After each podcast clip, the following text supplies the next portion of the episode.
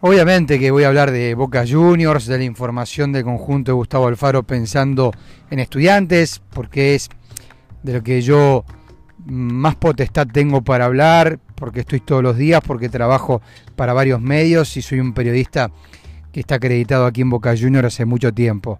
Pero no puedo dejar de lado lo que ha pasado esta mañana con la selección argentina de básquetbol, que ha conseguido por tercera vez en su historia llegar a una final de un Mundial FIBA. FIBA es como la FIFA para el fútbol y es el ente más importante que hay a nivel mundial del básquetbol. Después, por otro lado, está lo que es la NBA, que tiene su reglamentación y, algunas cuestiones no tienen que ver con la FIBA, pero lo que ha conseguido a nivel selecciones hoy la selección de Sergio Hernández, que es un entrenador fantástico a quien yo conocí aquí en Boca, es muy importante. Porque Argentina, después de aquella final del 2002, después de, aquella final del 50, logra por tercera vez en su historia meterse en un último partido en un mundial. Será este domingo a las 9 por Teis Sports ante España.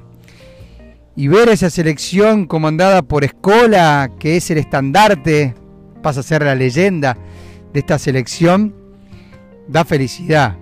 Juega como si tuviese 20 años y tiene muchísima experiencia. Y ver además a un basquetbolista como Facundo Campazo, que se ha transformado en el conductor de esta selección, también genera mucha admiración. Así está Argentina, con esta posibilidad histórica de poder conseguir un título mundial de básquetbol. Da gusto ver a la selección argentina jugar en ese mundial que se está desarrollando en China.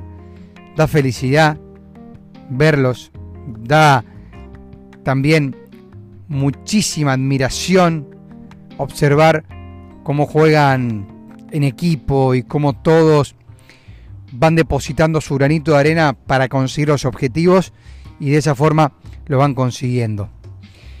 Párrafo aparte y volviendo a Boca, volviendo a Boca Juniors, lo que el equipo de Alfaro tendrá por delante será el partido por la Superliga, será el duelo frente a estudiantes de la sexta jornada que tenemos en el torneo local, donde hay dos dudas. Una es Marcone o y la otra es Alexis McAllister o Reynoso. Hoy se sumó el pampeano McAllister, Andrada, Hurtado y Campuzano, que eran de los seleccionados a la fecha FIFA, los que faltaban incorporarse al plantel y trabajar aquí en el complejo Pedro Pompilio. Lo hicieron todos. Entonces, es viernes y sabemos que Gustavo Alfaro va a esperar hasta último momento para confirmar el equipo, para definir el 11, pero podemos tranquilamente empezar a inferir o hablar de lo que puede ser un probable.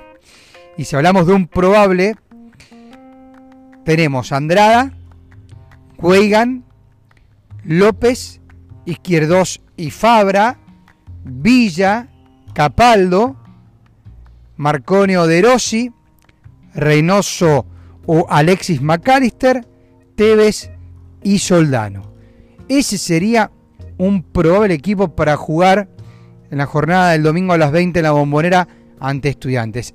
Esos serían los futbolistas con esas dos dudas que se va a develar ya pasado el sábado, llegando el domingo, para jugar el encuentro de este fin de semana por la sexta jornada de la Superliga. Recordemos que Salvi Zárate se entrenaron con el grupo ya por segundo día consecutivo.